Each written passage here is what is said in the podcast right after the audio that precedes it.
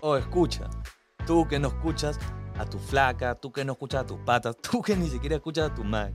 O escucha este podcast que mezcla lo educativo con lo entretenido para que lees tu pensamiento.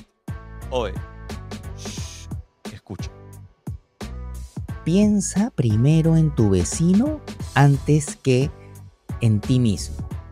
A mí a lo largo de mi vida me han sucedido pues mil veces ser ministro, pero, pero yo, yo me pregunto, ¿acaso un ministro de Educación en el Perú puede cambiar algo?